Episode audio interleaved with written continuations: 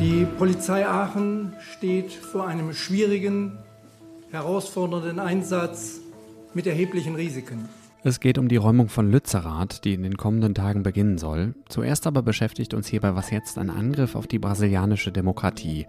Wahrscheinlich mit dem Ziel, einen Militärputsch herbeizuführen und den erst vor kurzem vereidigten Präsidenten zu stürzen. Es ist Montag, der 9. Januar und ich bin Moses Fendel. Willkommen. Redaktionsschluss für dieses Update ist 16 Uhr. Ordnung und Fortschritt, so steht es natürlich nicht auf Deutsch auf der brasilianischen Flagge.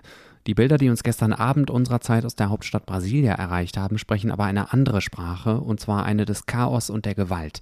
Tausende Menschen haben das Parlament, den obersten Gerichtshof und den Präsidentenpalast gestürmt und sie verwüstet. Die Polizei brauchte mehrere Stunden, um die Lage wieder unter Kontrolle zu bekommen. Rund 1200 Menschen sind vorläufig festgenommen worden, schreibt die Nachrichtenagentur dpa.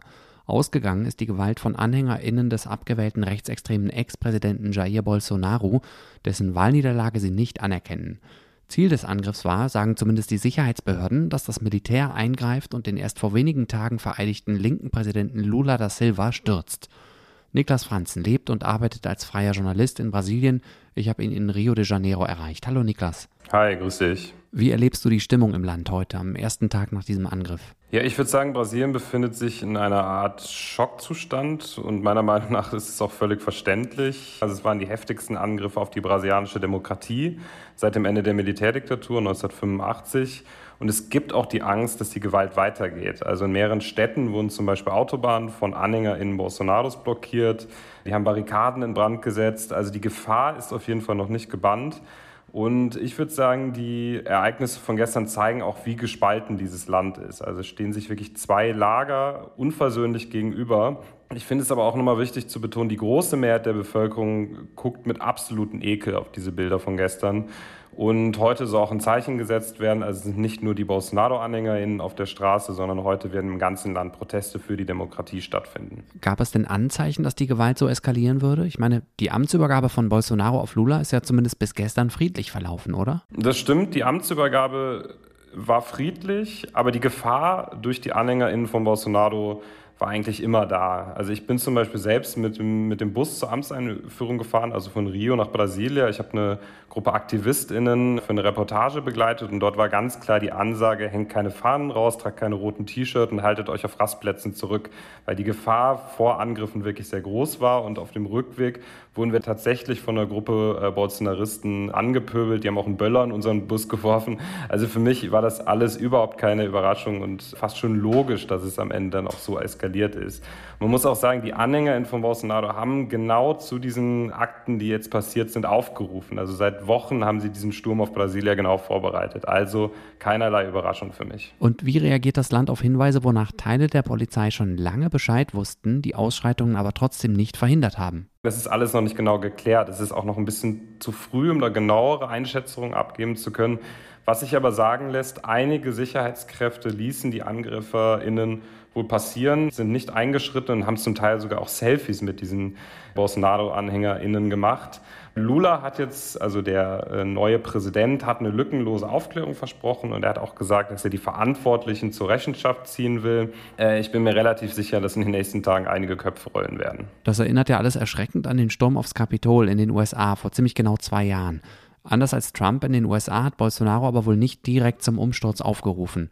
Wie schätzt du seine, also Bolsonaros Rolle ein bei dem, was gestern in Brasilia passiert ist? Also er hat nicht direkt dazu aufgerufen, aber das muss er, glaube ich, auch gar nicht. Also indem er zum Beispiel die Wahlniederlage bis heute nicht anerkannt hat, hat er diesen Gruppen indirekt zu verstehen gegeben, dass irgendwas unternommen werden muss. Also ich würde sagen, Bolsonaro trägt eine große Mitschuld an den Ereignissen und an der Eskalation. Und äh, Bolsonaro hat kürzlich auch mal irgendwie, ist so ein bisschen zurückgerudert, hat sehr zaghaft auch diese Proteste kritisiert. Auf der anderen Seite hat er gleichzeitig auch zum Widerstand gegen die neue Regierung aufgerufen.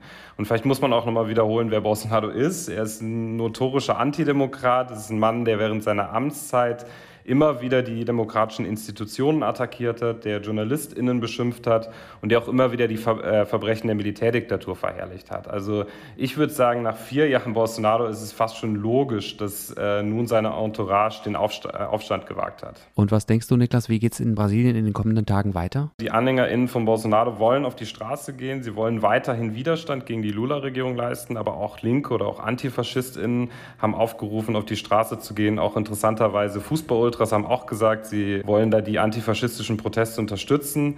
Ich hoffe, dass es ruhig bleibt, aber ich kann mir wirklich vorstellen, dass es in den nächsten Tagen auf jeden Fall weitere Episoden geben wird, die wir in Deutschland auch genau beobachten sollten. Danke, Niklas, das werden wir und du passt bitte gut auf dich auf. Das mache ich. Liebe Grüße aus Rio. Und das Thema wird uns hier schon morgen früh weiter beschäftigen. Dann spricht Elise Landcheck ausführlicher über die Rolle von Polizei und Armee in Brasilien. Die Aachener Polizei will frühestens am Mittwoch, also übermorgen, anfangen, das Dorf Lützerath zu räumen. Der Energiekonzern RWE will Lützerath abreißen, um die Braunkohle darunter aus dem Boden zu holen. Das wiederum wollen KlimaschutzaktivistInnen verhindern. Sie halten das, was von Lützerath noch übrig ist, besetzt und haben sich dort verbarrikadiert. Aktuell seien 700 Menschen dort, sagt die Polizei. Bisher seien die Proteste friedlich und nicht auf Konfrontation ausgerichtet gewesen, sagt der Aachener Polizeipräsident Dirk Weinsbach. Seit gestern ist das zumindest am Ende einer Versammlungslage etwas anders. Dort ist es zu gewaltsamen Übergriffen auf Kolleginnen und Kollegen gekommen.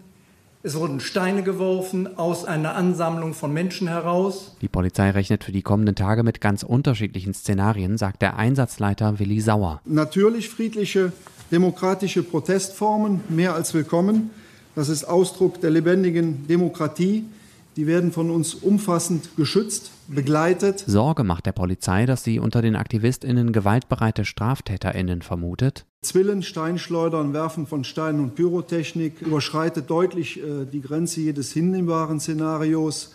Ähm, vor allem deshalb, weil die Personen immer wieder nicht nur ihr eigenes Leben, sondern das auch aller anderen gefährden. Eindringlich gewarnt hat der Einsatzleiter davor, den Braunkohletagebau selbst oder zum Beispiel die riesigen Schaufelradbagger zu besetzen oder zu blockieren. Immer wieder versuchen Personen, äh, Gräben oder Treppenanlagen in den Tagebau hinein durch die Kante zu graben. Besonderheit ist, diese Kante ist nicht befestigt.